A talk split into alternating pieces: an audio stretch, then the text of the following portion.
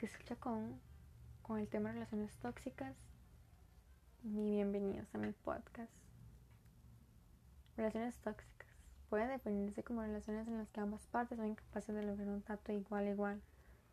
Una relación tóxica se vuelve en el momento en que una de las dos partes se aprovecha, cuando aparentemente solo uno de los dos obtiene un beneficio. Las personas que actúan viendo únicamente su interés, que se propone manipular e intentar controlar o que simplemente quiere sacar provecho, hay otras como la que motiva a una persona a tener conductas tóxicas, tener control completo y tener todo el poder en la relación. También, en una relación tóxica, el poder no se comparte. ¿Qué me refiero con decir el poder? Bueno, que motiva a una persona a tener conductas tóxicas sobre su voluntad de tener control completo. Generalmente, una relación tóxica se establece entre dos tipos de personas, una persona manipuladora. ¿Qué me refiero con una persona manipuladora? Una persona perversa y narcisista una persona susceptible a la culpabilidad. ¿Qué me refiero a una persona susceptible a la culpabilidad? Una persona sensible y vulnerable que sufre de dependencia afectiva y que actualmente está volcada a lo demás. Cuando dos personas con estas características se encuentran, se produce una especie de red en la que ambos quedan atrapados y la que es muy difícil salir, pero no es imposible.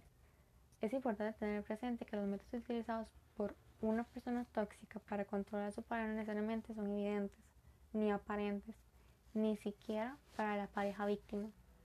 Es muy revelador que en las relaciones tóxicas sometidas a un análisis encontramos que ambos han vivido una experiencia en el pasado, incluso en su infancia, relacionadas con el tema que les hace sufrir actualmente.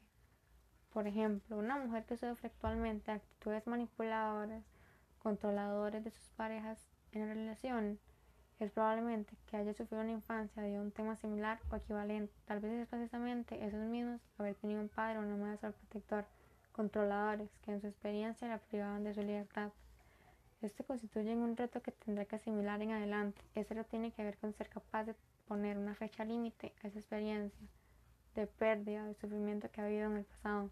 Ahora bien, hemos escuchado decir que existen riesgos en los que familias de repetir patrones precisamente tiene que ver con esto. Es posible afirmar, hay una tendencia contra una vida adulta, aquello que nos hizo sufrir en el pasado, y que precisamente quisimos enterar en el pasado en la medida que continúa siendo un problema no resuelto.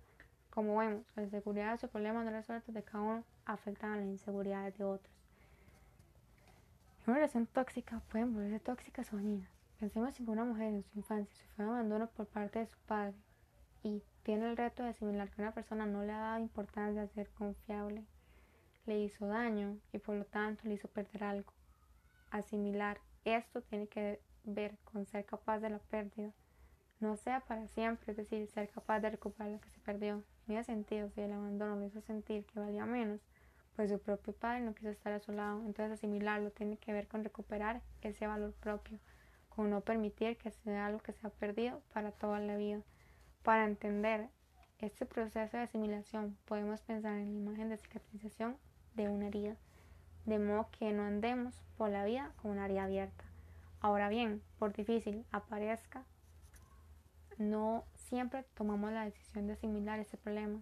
Tomamos decisiones inconscientes o involuntariamente que hacen que vivamos con problemas no resueltos. Por ejemplo, esta mujer que sufrió de abandono de niña puede tener de adulta o terminar con relaciones en un momento que cree que las relaciones tienen conflictos o teme que su pareja se pueda ir.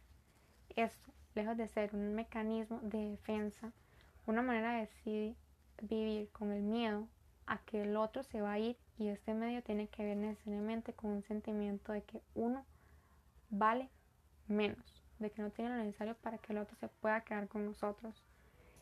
Entre información que anduve buscando y por experiencias de amigos, tengo esos tipos de relaciones tóxicas, como menosprecio y denigración, intimidación y control mediante mal carácter, inducción de culpa, actitud posesiva y controladora. ¿Cómo puedo combatir esto?